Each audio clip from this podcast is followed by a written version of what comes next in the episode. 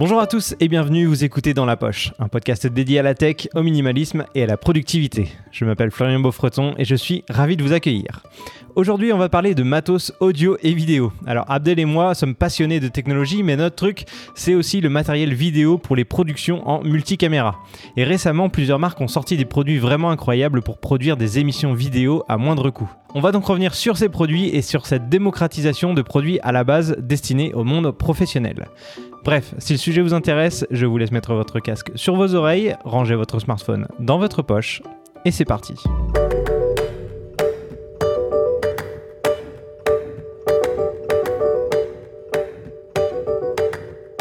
Avant de commencer, n'hésitez pas à vous abonner au podcast et à la chaîne YouTube. N'hésitez pas également à nous laisser une note sur Apple Podcast pour nous aider à référencer dans la poche parmi les meilleurs podcasts francophones.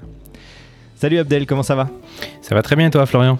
Ça va super, ça va. Euh, alors, juste pour préciser, euh, cet épisode, je le fais euh, notamment suite à un épisode que j'avais déjà enregistré sur le Mojo. Je sais pas si tu es familier avec ça, c'est le, journalisme mobile. Ouais, j'aime beaucoup. on avait parlé de l'utilisation des smartphones dans, dans, le milieu du journalisme en fait. Les, les, smartphones, les iPhones notamment, sont utilisés de plus en plus pour faire des reportages dans, dans le monde des, bah, des, des, news en fait, tout ce qui est BFM Télé, iTélé, etc. Et, et c'est vraiment une tendance pour miniaturiser le matériel, tu vois. Ça, permet de baisser les coûts, ça permet de bah, d'avoir moins de personnes sur le terrain parce qu'avant, quand tu avais une grosse caméra, un gros trépied, une lumière, un perchman, etc., tu étais obligé d'être à 4 ou 5 pour aller faire un reportage. Et maintenant, avec un iPhone, globalement, il y a une seule personne qui peut avoir son petit setup tranquille avec son iPhone, un petit micro-main ou un micro-cravate, et puis c'est réglé, tu vois. Donc, euh, donc c'est un peu dans cette tendance-là euh, qu'on fait ce, bah, ce nouvel épisode qui est là dédié à du plus gros matériel. La production vidéo de plus grande envergure, euh, jusqu'à présent, bah, dans, beaucoup de gens voient à peu près à quoi ressemble une grosse régie télé, tu vois, ou un camion régie, un car régie comme on dit où il y a des énormes, euh, des énormes écrans partout, des boutons dans tous les sens, tu as une dizaine de personnes qui te, permettent de, faire une émission télé, tu vois. Et, euh, et, un peu comme le Mojo, justement, il y a des produits qui arrivent de plus en plus, de, de, plus en plus petits et de moins en moins chers surtout, et qui te permettent de faire euh, plus ou moins la même chose, encore une fois, avec beaucoup moins de gens et à beaucoup moins cher. Donc c'est un peu de ça dont on va parler aujourd'hui. Et Abdel, toi qui es aussi passionné que moi euh, par ce milieu de la production vidéo, et c'est aussi accessoirement ton métier, une partie de ton métier, qu'est-ce que tu penses toi de l'arrivée de ces produits à bas coût qui rendent la production vidéo accessible au plus grand nombre? Bah déjà, je voulais te dire que l'épisode que tu avais fait sur le Mojo, moi j'avais euh, j'avais vraiment adoré ça avec les gens de euh, MVP, c'est ça, mobile euh, oui, c'est ça. Euh, je, MVP. Je, suis plus sûr du nom du podcast, mais oui, c'est un truc comme ça. C'était, euh, j'avais bien aimé ça. Donc, ouais, effectivement. VMP, VMP, pardon. VMP, exactement. Vidéo, mobile, podcast. Exact. Désolé, on a massacré. On a massacré. Non, mais Désolé, les gars. Moi, moi je, suis, je suis un fidèle de ce podcast-là, j'aime bien. Euh, donc oui, effectivement, c'est un peu mon quotidien puisque je suis, euh, je suis responsable des systèmes de contrôle et d'orchestration dans justement l'industrie du, broadcast, euh, la télédiffusion, et mes clients sont majoritairement des, des groupes médias ou des événements télévisuels. Euh, ou des événements culturels et ainsi de suite. Donc, je voulais juste déjà mentionner que le, le camion que tu as mentionné, là, le, truck là, qui, qui se parque devant euh, là où il y a l'événement, ça déjà c'est une évolution parce qu'avant c'était des grosses, grosses installations avec des équipements encore plus lourds mhm. et avec des, des, euh, des, des, dizaines, voire des, des centaines d'opérateurs pour opérer chacun, chacun des équipements. Donc le truck déjà c'est un, un, gros... c'est un gros, c'est un gros, c'est une grosse évolution en fait. Ouais, mais il faut savoir que déjà ce, ce car régie, comme on l'appelle, c'est c'est un, un, car qui, enfin un camion euh, qui coûte des centaines de milliers d'euros ou de dollars. Ah non, mais ça coûte beaucoup plus que ça. Hein. Voire plus. voilà, des, des, des, camions en ce moment, c'est un peu mon quotidien. C'est le, le, marché sur lequel je travaille principalement. En ce moment, ces camions-là, ça, ça, coûte des, des, millions de dollars plutôt que des milliers de dollars. Et, euh, et, en fait, ils sont super bien équipés. Donc, il y a la contrainte d'avoir un espace qui, qui, est très, euh, très petit, où il faut que tu aies euh, des équipements qui vont te permettre de réaliser en fait la même chose que tu fais avec une grosse installation. Euh, bon, aujourd'hui, je ne vais pas prêcher pour ma paroisse. Euh, on va parler seulement des produits qui sont abordables pour le grand public et euh, ce qu'on appelle le monde semi-pro. Donc, on va expliquer exactement c'est quoi la différence justement entre le monde semi-pro et le monde pro parce qu'il il y a quand même une différence. Ouais. Bah, à la limite, si tu veux commencer par ça, vas-y. En fait, quelle est, selon toi, la différence entre le monde pro et semi-pro? Bah, En fait, c'est en termes de, de, production et de signaux qui sont utilisés. Euh, si on prend par exemple les équipements qui existent aujourd'hui, souvent tu vas avoir des 4 inputs, euh, euh, un port HDMI, une connexion, une connexion à un téléphone. Donc le nombre de signaux que tu peux gérer, c'est vraiment, c'est vraiment minime C'est par rapport à, à ce que tu peux voir. Je prends un exemple, un événement récent, le, Super Bowl. Là, on parle d'une matrice de 4, 4096 carrés, genre 4096 inputs qui rentrent de signaux que tu reçois, et tu as 4096 signaux que tu mets à la sortie. Je ne veux pas rentrer trop dans les détails, mais il y a beaucoup de traitements qui se fait entre ces... Entre le input et le output en termes de colorimétrie, en termes de, traitement de, l'image, en termes de conversion, parce que des fois tu reçois un signal. Si la production est faite en 4K et que tu as un signal qui arrive en, 8K ou un autre qui arrive en 1080, il faudrait qu'il y ait une conversion qui est faite. Donc là, mhm. on parle de, gros routeurs vidéo, euh, audio qui permettent justement de faire des. Euh, des workflows audio pour faire du shuffle, pour faire du breakaway, ce genre de choses. Donc il y, a quand même une, différence. Tu rentres, dans, des termes très techniques là, euh, tu m'as perdu. mais, mais je veux dire, je veux dire, il y a, hum, c'est pas du tout le même usage. Euh, les nouveaux produits qu'on voit, c'est super, c'est excellent, ça permet à des gens de se produire euh, depuis chez eux. Ça, permis, ça, a permis cette année à des artistes qui, qui malheureusement n'ont pas pu exercer leur métier de, de, se produire chez eux. Euh, c'est peut-être suffisant pour ce genre de production-là, mais quand on parle d'événements sportifs comme les Jeux Olympiques ou, comme le Super Bowl ou la, NBA, euh, les championnats de, baseball ou de foot, euh, on, a des angles, on a des caméras pour chaque, chaque angle, on a un traitement qui est fait sur, sur chacune des caméras. les équipements dont on va parler aujourd'hui, je ne pense pas qu'ils vont permettre de faire ce genre de réalisation. Non, bien sûr. Après, en fait, le truc, c'est que moi, je, je vais parler de l'entre-deux. Euh, là, tu es dans les, événements les plus gros euh, dans le monde, euh, que ce soit les JO, le Super Bowl, etc.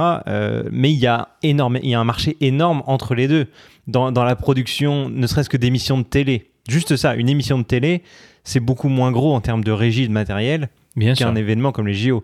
Ou même une émission de télé locale ou, je sais pas moi, une captation d'un concert ou ce genre de choses, c'est beaucoup moins gros que, euh, que les JO. Donc c'est plus dans cette, euh, dans cette partie-là du marché que, ça m'intéresse parce que ça va être des, euh, des régies où tu vas avoir sur, sur un plateau télé, je sais pas moi, une dizaine de caméras peut-être, peut-être parfois moins sur un petit plateau télé et tu vas avoir, je sais pas, 5-6 intervenants maximum et quelques écrans dans le décor ou des écrans retour, etc. Tu vois, c'est dans, dans, ce genre de, de marché-là que, que j'essaie de me situer. Et pour ces régies-là, t'as pas besoin, pour moi, d'avoir autant de matos que pour du Super Bowl. On est d'accord. T'as pas besoin euh, d'un boîtier qui te permette de gérer les ralentis pour les actions, tu vois, ce genre de trucs. Exactement. Il y a beaucoup moins de choses. Donc en fait, à la place d'utiliser des régies qui coûtent très cher pour des émissions de télé dans ce style-là, par exemple, ou des captations, tu as maintenant des possibilités vraiment euh, ridiculement peu chères, je trouve, qui sont à notre disposition. Et c'est ça que je trouve incroyable en fait. Et là, le, parallèle se fait très bien avec le Mojo? Parce que le Mojo, justement, ça bah a commencé par des chaînes locales, ça a commencé par de la news pour Internet. Donc, en fait, ce que, tu mentionnes, c'est un, un, très bon point parce que pour une émission de télé, euh, surtout si c'est quelque chose de local, tu n'as pas forcément besoin de, de, toute une régie euh, standard avec euh, la gestion de plusieurs caméras, plusieurs angles. Tout à fait, je suis d'accord avec ça. Et c'est surtout que c'est euh, bon alors peut-être pas pour les grosses chaînes de télé, hein, je parle pas des euh, en France des TF1, des France Télé, etc. Mais les, plus petites chaînes locales, les chaînes régionales ou ce genre de choses, c'est pas forcément des chaînes qui ont les plus gros moyens. Tu vois, ils, ils ont pas forcément les moyens d'avoir 15 personnes en régie pour gérer une émission. Euh, ils ont pas des moyens pour acheter des, des énormes des énormes régies par exemple. Et là, c'est idéal pour moi, ce genre de produit dont on va parler bientôt, qui bah, que tu peux acheter pour allez, euh, je sais pas, moi, entre 1000 et 2000 euros ou dollars et, euh, et, tu peux avoir quasiment le même résultat. Alors évidemment, tu rajoutes des accessoires, des câbles, des convertisseurs, des trucs et tout, mais tu arrives à une. Pour moi, je pense que c'est possible d'arriver à une vraie régie télé euh, à moins de 10 000 euros ou dollars et avoir vraiment une qualité professionnelle, quoi. Un point qui est important, en fait, le, le paradigme aujourd'hui a changé dans le sens où avant, produire du contenu, c'était réservé à des groupes médias c'était des chaînes de télé qui produisaient euh, des, des, vidéos, du contenu de divertissement ou sportif ou peu importe.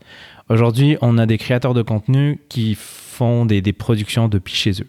Ça, ça, fait quoi? Ça fait une bonne dizaine d'années que YouTube est devenu euh, euh, l'endroit genre reconnues pour justement ces, ces productions-là. Donc il n'y a pas que les productions télé, il n'y a pas que les productions de, de, de, chaînes locales, il y a des productions en fait qui se font et qui, qui sont de super bonne qualité en termes de contenu, en termes de, de, de, contenant. Et donc, c'est sûr que l'utilisation de, ces équipements-là n'est pas la même. Et les gens qui ont commencé à, produire ces équipements-là, c'est des gens qui ont une expérience utilisateur qui est complètement différente.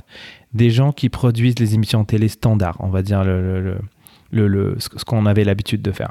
Donc si tu prends par exemple, on prend un équipement là, comme le comme les, les, produits Blackmagic là, qui permettent de justement faire du multicam. Euh, ces produits-là, si tu donnes ça à un, créateur de contenu d'aujourd'hui et tu prends son feedback en termes d'expérience utilisateur, il va trouver ça excellent parce que ça correspond à son, à son mode de fonctionnement, c'est moderne, les interfaces correspondent plus à, cette euh, tranche de, personnes. Mais si tu donnes ça à un opérateur de, de, de télé euh, standard, il va rien comprendre. Hein.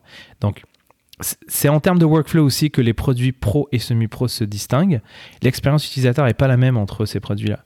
Donc euh, nous, on va trouver ça super cool, euh, ces produits-là, Blackmagic, qui te permettent de, justement euh, des indicateurs qui sont plus modernes, des, interfaces utilisateurs qui sont plus modernes.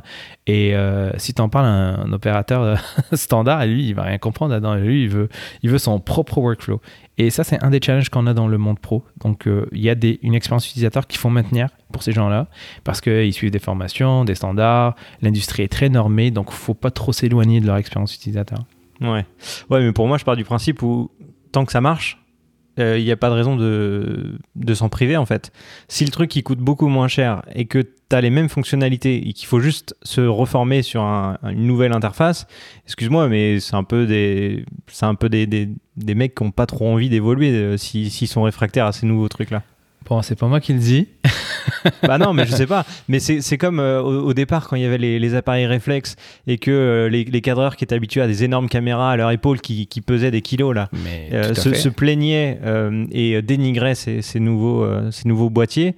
je pense qu'aujourd'hui, bah, soit soit ils ont toujours ils sont restés sur leur position et ils se retrouvent un peu comme des voilà hein, je veux pas dire le mot mais ils, sont ils n'ont pas pu évoluer dans leur métier parce qu'ils n'ont pas euh, sauté le pas.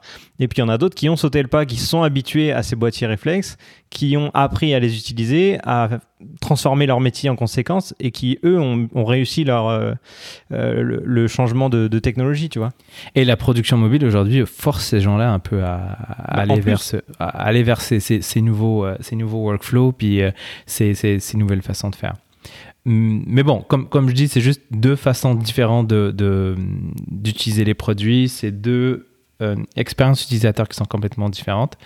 Euh, je suis d'accord avec toi, les, les gens euh, évoluent pas aussi rapidement que, que la technologie. Il reste quand même encore des, des réfractaires là, par rapport à, ces, à ces workflows-là. Ouais. Bah, après, euh, donc, tu as parlé de, Black Magic et notamment le, le, produit qui est sorti il n'y a pas longtemps et qui a donné l'idée de ce podcast, c'est le Black Magic, le Black Atem Mini Extreme. Et ça, c'est un produit qui coûte environ 1000 dollars US euh, et qui te permet de rentrer 8 sources, donc 8 potentielles caméras dans un petit boîtier qui est aussi grand que ton clavier tu peux rentrer 8 caméras à l'intérieur et tu peux faire euh, du multicam, tu peux, euh, tu, peux faire une émission avec 8 caméras, des, euh, des logos, des transitions, des picture in picture, etc. Et moi, je trouve ça incroyable. Et ça pour environ 1000 dollars, tu vois. donc il y a ça, plus après en partie audio, tu as par exemple le Rodecaster Pro, dont on a parlé pas mal parce que dans le milieu du podcast, c'est un produit qui est assez plébiscité en ce moment, où tu peux avoir 4 micros euh, branché sur la, console, plus rajouter un téléphone, un ordinateur, etc. pour avoir du son en plus. Et ça, encore une fois, ça coûte moins de 1000 dollars. Donc pour 2000 dollars, tu as une solution vraiment incroyable pour faire du multicam et avoir une régie, euh, on va dire vidéo et euh, audio de très bonne qualité, tu vois. Donc ça, franchement, pour, très peu d'argent, tu peux arriver à faire une super qualité. Et au-delà des chaînes régionales, les chaînes de télé et autres, tu peux penser euh, à tous ces gens qui, pendant le confinement ou même avant, ont commencé à faire des lives sur YouTube, à faire des lives Twitch, à faire euh, des lives sur Facebook, ce genre de choses, euh, des zooms avec plusieurs caméras et autres. Et, et ça, pour, franchement, moi je trouve ça exceptionnel. C'est une super évolution en fait.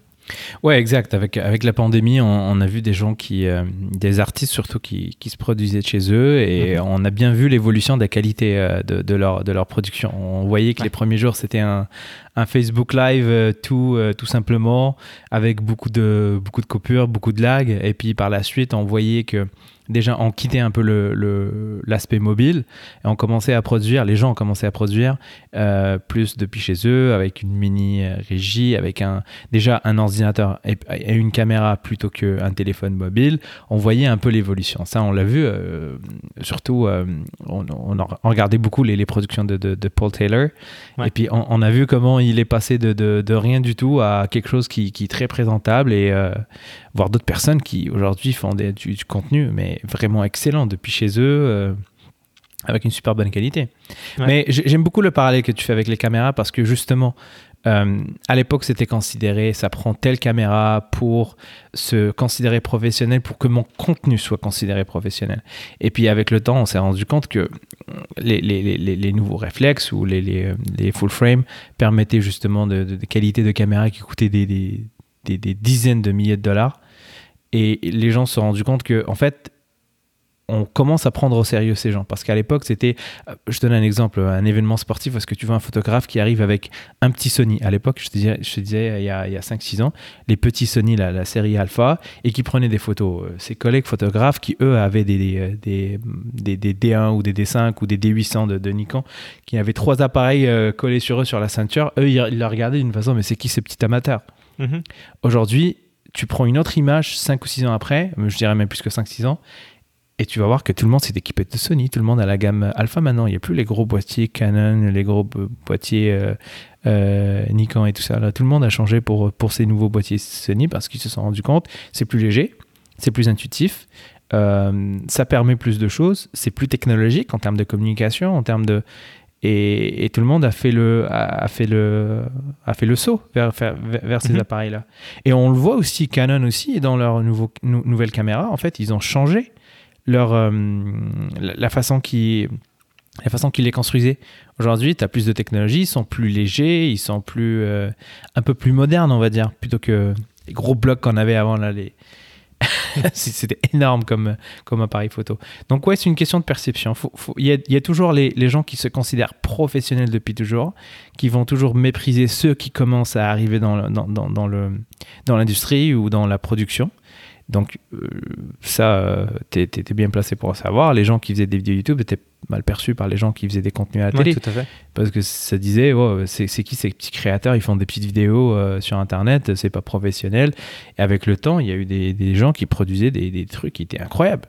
Et on le voit maintenant, il y a des gens qui, sont sur YouTube, qui font des films, qui font des documentaires, que ce soit pour la télé, que ce soit pour Netflix. Donc c'est pas une question de c'est pas une question de, matériel, c'est plutôt une question de est-ce que j'ai besoin de. Est-ce que ce matériel-là répond à mes besoins? Est-ce que je suis capable de, livrer quelque chose de très bonne qualité avec euh, ces équipements qui coûtent. Euh, qui, aujourd'hui sont, plus démocratisés et qui coûtent euh, moins cher que les équipements, on va dire entre guillemets, professionnels?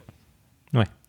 J'ai bien aimé ton exemple de Paul Taylor, d'ailleurs, qui, ça fait quasiment un an qu'il a commencé à faire des lives euh, sur sa chaîne YouTube. Euh, et au départ, en effet, il a commencé avec sa webcam et le micro de son MacBook directement, tu vois. Et un an plus tard, ou même pas, il est avec euh, une solution, on va dire, quasi, enfin, pas professionnelle, mais semi-pro, avec une vraie caméra qu'il utilise en guise de webcam un micro de podcast avec un bon son, euh, un logiciel qui lui permet de faire des animations, d'avoir des invités, euh, d'avoir des petits jingles, d'avoir des logos, etc. Et de pouvoir streamer, d'afficher les commentaires euh, des gens en direct, de proposer des replays, etc. Et moi, je trouve ça incroyable de pouvoir tout faire à une ou deux personnes maximum. pour si peu cher et en si peu de temps. C'est surtout ça qui est impressionnant. Et ça offre une flexibilité incroyable pour tous les créateurs. Et il y en a encore d'autres qui vont arriver sûrement sur, sur YouTube ou sur Twitch. De plus en plus de gens s'y mettent et vont pouvoir proposer des contenus de qualité. Et moi, je trouve ça, ouais, je trouve ça dingue parce que euh, bah, c'est l'évolution de la technologie, c'est de plus en plus accessible. Alors comme le montage au départ c'était réservé aux professionnels euh, avec des, euh, des installations de fou, des ordinateurs ultra puissants, c'est devenu accessible au plus grand nombre parce que ben, les ordinateurs sont plus puissants et moins chers tu as des logiciels qui coûtent de moins en moins cher, tu as des fonctionnalités qui étaient réservées, euh, encore une fois, aux logiciels pro, euh, je sais pas, même pour faire euh, de l'incrustation fond vert ou alors un peu de, tracking pour, du, pour des textes ou ce genre de choses, et maintenant c'est presque gratuit en fait. Donc toute cette évolution-là, c'est quelque chose de positif, je trouve, et c'est pas parce que tu travailles dans le milieu de l'audiovisuel depuis une vingtaine d'années et que tu étais habitué à ton petit confort et ta sécurité parce que tu maîtrisais euh, des, outils euh, d'une ancienne génération qu'il faut être réfractaire aux, nouveautés en fait. Il faut évoluer avec, euh, avec ça et, au contraire, c'est l'expérience que ces gens-là dans l'audiovisuel ont, il faut qu'ils s'en servent comme force pour évoluer plus vite et proposer des nouvelles solutions et améliorer les, et améliorer les, bah, les émissions qu'ils vont produire ou les shows qu'ils vont produire, tu vois.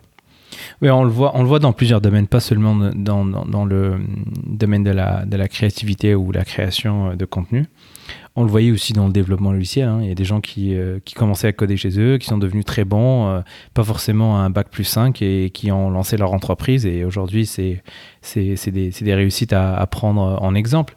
Donc, on, on, aura toujours des gens qui vont être réfractaires, qui vont avoir peur pour leur, pour leur industrie, pour leur métier et qui vont être réfractaires en fait à accepter ces, ces, nouveaux, euh, nouveaux arrivés dans leur domaine. Donc euh, là, on parlait de YouTube euh, par rapport aux gens qui produisent des émissions télé. Ben, on les voit aujourd'hui, c'est de la créativité. Ces gens-là, ils, produisent sur YouTube parce que c'était accessible. S'ils avaient des portes ouvertes des télés, ils auraient produit sur, sur, sur, les chaînes de télé. Et on le voit aujourd'hui, ils font le saut de, de, YouTube vers la télé. Donc, et c'est surtout que maintenant, les chaînes de télé euh, passent sur Internet. Euh, j'ai regardé récemment, alors je n'ai pas trop creusé le sujet, mais euh, le, présentateur de Question pour un champion, Samuel Etienne, il me semble, s'est lancé sur Twitch, par exemple. Ça, c'est un animateur de télé qui se lance sur le web et qui, et qui va expérimenter de, créer du contenu sur Internet. Et ça marche, tu vois. Et les chaînes de télé sont curieuses de voir comment euh, les émissions télé ou le contenu euh, éditorial peut être transposé sur Internet. Ça, je trouve ça cool. C'est pour le coup, c'est une chaîne de télé qui évolue ou c'est un présentateur qui évolue et qui n'est pas réfractaire à ça. Donc moi, je trouve ça intéressant. Ouais, on le voit, on le voit dans plusieurs secteurs. Euh, dans, dans le monde du journalisme ou de, de l'information, il y a par exemple Hugo Décrypte qui faisait des, des, des, des, vidéos chez lui et maintenant il se fait inviter sur des plateaux télé. Ouais parce que son contenu est, euh, est, apprécié par une bonne partie de, sa communauté et que les chaînes de télé, maintenant, ils veulent un peu ne pas perdre la main sur cette partie-là et en utilisant ces gens, ben, ils essaient de, de ramener l'audience un peu vers, vers eux. Quoi. Ouais, et c'est typiquement l'exemple de quelqu'un qui euh, n'a pas forcément travaillé dans des chaînes de télé auparavant, ou n'a pas fait euh, de, de grandes carrières dans, le milieu du journalisme, et pourtant, il a euh, une énorme communauté qui le suit sur Internet, il crée du contenu de qualité, avec des bonnes sources, etc. Et, et beaucoup plus de gens le regardent peut-être que d'autres chaînes de télé. Donc c'est aussi ça qui, qui, peut effrayer les, les chaînes, euh, les, les, chaînes historiques. Et justement, le fait de ne pas venir de l'intérieur, c'est ça qui permet d'avoir cette créativité, avoir ces nouvelles idées, parce que quand tu es à l'intérieur, il y a des choses que tu vois plus après certains, un certain nombre d'années. Il y a des choses que tu vois plus. Donc quelqu'un plus frais, qui lui n'a pas eu cette formation classique de, journaliste ou qui n'a pas fait une régie, euh, euh, il pas travaillé dans un journal ou dans une chaîne de télé euh, pour info pendant des années, lui va avoir des nouvelles idées, il va être plus frais, il va avoir des, euh, des, des, des, concepts à tester que des chaînes de télé ne peuvent pas souvent se permettre de tester parce que ils vont sortir de leur ligne éditoriale, ils vont sortir de leur, leur, leur petite coquille qui fait que tu les reconnais directement. Mais avec ces nouvelles personnes-là, je pense que maintenant, ils revoient un peu leur, euh, leur, euh, leur façon de faire. Ouais. Et euh, bon, pour résumer un petit peu ce qu'on qu'on a dit, je trouve que ça va dans le bon sens. Euh, moi, je suis content de voir ce que ces produits-là existent ou arrivent en tout cas. Euh, j'aimerais bien les tester d'ailleurs. Euh, alors même si pour l'instant, bon, au niveau situation professionnelle, sais pas forcément le meilleur moment pour, pour moi pour tester ces outils. Je suis vraiment intéressé pour, pour les essayer. Et, et j'ai hâte de voir des créateurs sur Internet ou dans des milieux semi-pro essayer ces, ces produits-là et vraiment réaliser des, des choses avec pour voir si ça tient bien le coup et si c'est vraiment euh, exploitable professionnellement, mais ce que je pense sans aucun doute. Euh, et d'ailleurs, je suis curieux de savoir s'il y, a des indépendants ou des, gens qui, font, qui sont dans le domaine de l'audiovisuel, qui, proposent des prestations dans ce style, euh, qui écoutent ce podcast. Est-ce que ce genre de produit vous intéresse ou est-ce que vous trouvez ça trop cheap ou pas assez pro? Est-ce qu'il vous manque beaucoup d'options que vous utilisez d'habitude, ce genre de choses? Je sais que l'épisode qu'on vient de faire, c'est ça, prête à, pas mal de, critiques parce qu'il y a des gens qui vont dire ouais non mais de quoi tu enfin pourquoi tu te permets de parler de ça? T'es pas un professionnel et autres. Euh, moi je trouve ça intéressant d'ouvrir le débat en fait. C'est pas parce que euh, c'est pas parce que vous êtes contre ces technologies là que vous devez absolument les refuser pour tout le monde. Euh, il y, a des gens qui, qui peuvent en, avoir une vraie utilité. Donc, donc voilà je suis intéressé qu'on a il y a un débat constructif dans, dans les commentaires de ce podcast et, et qu'on puisse qu'on puisse vous lire. Voilà mais je te, pose une question, Florian. Là, demain, je, t'offre. Euh, je t'offre le, Roadcaster. Comment, tu l'utiliserais dans ton setup aujourd'hui? Qu'est-ce que tu ferais de différent? Comment tu l'utiliserais dans... Euh? Bah, en fait, dans mon utilisation actuelle du podcast, pour l'instant, j'en ferai rien de plus parce que j'en ai pas besoin. Euh, parce que clairement, on n'est que deux à parler et que déjà le, le, Zoom H6 que j'ai là, il est, il est trop, c'est trop par rapport à ce qu'on fait. Mais euh, par exemple, il y, a des prestations que je pouvais faire en indépendant quand j'étais à, Paris, où c'était une émission avec 4 euh, ou 5 invités, ou alors euh, des, conférences avec 4 ou 5 personnes. Eh bien ça, ça pouvait être intéressant parce que en fait, ce que je faisais, c'est que j'avais pas de système multicaméra et tout ça, donc en fait, j'enregistrais tout sur des cartes SD sur les caméras. Donc j'avais mes caméras séparées et je devais faire le montage en post-production. Donc j'avais chaque caméra qui avait des micro XLR euh, dedans et après je devais faire mon multicam et tout. Donc ça prenait plus de temps. Par contre, si j'avais euh, ce, par exemple le Blackmagic euh, ATEM Mini et le Rodecaster Pro comme outil, et eh bien là je pourrais tout rentrer dans ces deux boîtiers là et je pourrais avoir mon multicam qui serait fait instantanément que je pourrais faire sur place pendant le, la conférence et les micros qui rentrent, etc. Je pourrais faire le mix en même temps et ensuite à la fin de l'enregistrement, ma production serait quasiment terminée en fait. J'aurais peut-être juste des petits ajustements à faire au montage derrière, mais globalement, le travail serait fait. Donc ça, c'est intéressant. C'est vraiment intéressant. Mais dans la situation actuelle, juste pour le podcast, c'est pas forcément le, le, plus, euh, le plus utile pour nous, vu qu'on est que tous les deux. Mais, euh, mais pour des gens qui ont des podcasts à 3 ou 4 personnes, ça peut être cool. Et au prix que ça coûte, franchement, euh, c'est, je pense que c'est, vraiment pas cher. Pour ce que ça permet de. Les, les, les, portes que ça ouvre, les opportunités que ça ouvre, je trouve que c'est, c'est pas cher pour ce que c'est. Mais c'est bien, le marché se démocratise. Donc euh, maintenant, les créateurs de contenu sont reconnus, il y en a partout. Et les marques ont besoin de justement euh, produire des, euh, sortir des produits qui permettent justement de faire des productions à moindre coût. Donc c'est bien, c'est le, le, le, consommateur qui, qui en sort gagnant. Donc s'il y a des produits comme ça qui coûtent pas très cher, tant mieux. Hein. Et puis, ça s'applique aussi pour la même chose pour les micros. Hein. Les micros, ça coûtait super cher. Maintenant mhm. que tout le monde fait du, fait, du podcast, et tant mieux, parce que c'est un moyen d'expression, c'est un moyen de, débat et de, discussion. Bah, les micros ont super, euh, genre, ils ont baissé les prix. La, compagnie euh, Blue, c'est ça, les Blue, euh, Blue Yeti ont commencé à faire des micros. Bon, c'est pas ouf là en termes de qualité, mais je veux dire quand ça a commencé. Mais aujourd'hui, c'est des micros avec une qualité assez, assez respectable et tu peux carrément produire un podcast avec ça. Hein. Ouais, tout à fait. Mais Rod, ils sont, ils sont très bons sur ce secteur-là. Le, grand public, ils, ont fait beaucoup, beaucoup, beaucoup de choses les dernières années. Ils sortent énormément de produits qui permettent justement de, de, produire à, moindre coût. Donc, euh, ouais, on, va les suivre. on va les suivre. Black, Magic et Rod, pour moi, là, c'est deux entreprises qui te permettent de, bah, d'avoir des, produits de très bonne qualité à moindre coût. Et euh, y a Zoom aussi, Zoom euh, qui, qui fait les, les, enregistreurs notamment, commence à proposer des, des, produits un petit peu concurrents de Rode, même si pour l'instant je, les trouve un petit peu moins sexy. Euh, mais mm, ils sont moins chers encore que, que ceux de Rode, donc c'est vraiment intéressant. Et les grosses marques comme les Audio Technica, les Sennheiser, est-ce que en termes de prix, est-ce que tu trouves que ça s'est démocratisé, ça a baissé depuis, depuis quelques temps? Ben, chacune de ces marques euh, propose des micros de moins en moins chers, aux alentours des 100 dollars, etc. Euh, après, je je les ai pas encore vus vraiment sortir de, de, de consoles son, des choses comme ça, euh, dans le même style que, que Rode ou Zoom, par exemple. Mais ça va peut-être arriver. Hein. Après, ces marques-là sont plus dans le, dans le domaine des casques ou des micros, donc elles ont peut-être pas encore l'objectif de sortir des produits dans ce style. Mais c'est vrai que globalement, le, les produits, euh, les prix des produits baissent. et pour une qualité qui est toujours aussi bonne, voire meilleure. Donc c'est très encourageant. Alors je dirais, bon, quelqu'un qui se lance demain, un petit jeune euh, qui se lance dans, dans l'industrie de la production vidéo, puis se dit, bon, je vais aller euh, faire des, euh, je sais pas moi, faire des captations de, vidéos d'entreprise ou d'événements ou quelque chose. Donc on se dit que bon, si c'est du live, puis il faut qu'il y ait du traitement, toi tu recommandes le, le Blackmagic, le, ATM, c'est ça? Ouais, l'ATM Mini, en fait, le... c'est un boîtier vraiment très très compact.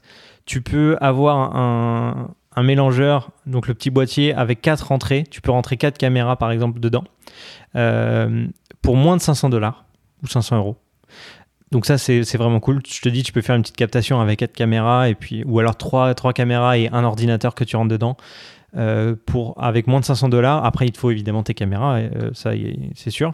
Ce qui est largement suffisant, on est d'accord. Trois caméras, c'est quand même. Bah, tout, tout, dépend de ta production, c'est toujours la même chose, ça dépend. Mais bon, pour une petite émission, par exemple, oui, ça peut suffire hein, euh, largement. tu peux, je te dis, tu peux rajouter tes petits logos, tes, petites, tes petits génériques, etc. la mixette son à côté, ben, tu peux, il y a des mixettes son qui coûtent, je sais pas moi, 200, 200 euros, 200 dollars. Euh, qui font très bien l'affaire, encore une fois, pour 4 micros. Donc, euh, donc voilà, après, en guise de caméra, euh, si c'est pour de la captation, tu peux t'en sortir avec des caméras environ 1000 ou 1500 euros, je pense. Et même chez Blackmagic, ils font des caméras pas si chères que ça, c'est ça qui est incroyable. Il y a sûrement plein d'autres modèles, là je les ai pas en tête, mais c'est vrai que pour, des, pour de la captation, tu, tu, peux prendre un petit trépied qui coûte pas forcément très cher parce que tu vas pas faire des mouvements de fou. T'as pas forcément, c'est des émissions où tu vas, tu vas pas faire des mouvements, donc t'as pas besoin de tête fluide ou de trucs comme ça. Tu peux juste les poser. Euh, au final, ouais, je te dis, c'est pas très cher en termes de micro. Imagine que tu as des micros podcast en, avec euh, une connectique XLR, les micros comme on a ici qui coûtent moins de 100 dollars à l'unité, c'est pas cher du tout. Tu vois, tu arrives à, à avoir une qualité quand même assez incroyable pour, pas cher du tout. C'est ça qui est. Moi, je me rappelle très bien dans un des CES, je sais plus c'était quelle année, je te voyais justement, c'était avec 01 TV. Ouais. Et euh, tu avais des petites webcams, c'est ça? Ouais, ouais bah c'était alors c'était vraiment euh, pour moi à l'époque c'était du bricolage, mais on avait fait une émission en direct sur YouTube avec quatre webcams des Logitech. Logitech. Exact. Full HD avec euh, je te dis je rentrais ça en USB dans mon ordinateur, on faisait avec euh, je sais plus c'était OBS ou Wirecast, un truc comme ça. Et, euh, et après j'avais on avait nos micros HF parce que comme on faisait des reportages, on avait quand même des micros HF voilà. Mais et je rentrais ça dans je sais même plus dans quoi je rentrais ça. dans une petite console, on avait dû acheter une petite console. tu utilisais Sony Vegas à l'époque, non? Ouais, on avait Sony Vegas. je me rappelle très. Mais j'ai vraiment cette image, toi et euh, c'était Jérôme, et c'était justement vous faisiez l'interview de du euh, l'ancien patron de, de Pirate. Son nom me revient pas. Euh, Henri Sédou. Henri Sédou, exact. Et je me rappelle avec avec Jérôme, vous faisiez le, câblage justement des, des caméras, les, Logitech, puis j'étais surpris. Je me suis dit ah ouais des, des, des caméras Logitech. Et je me rappelle que tu m'en avais parlé après. Et ces caméras-là d'ailleurs sont, sont très sont très reconnues, puis elles ont une, une, qualité super bonne. À l'époque, faire du 1080, une production 1080p, c'était, c'était largement suffisant.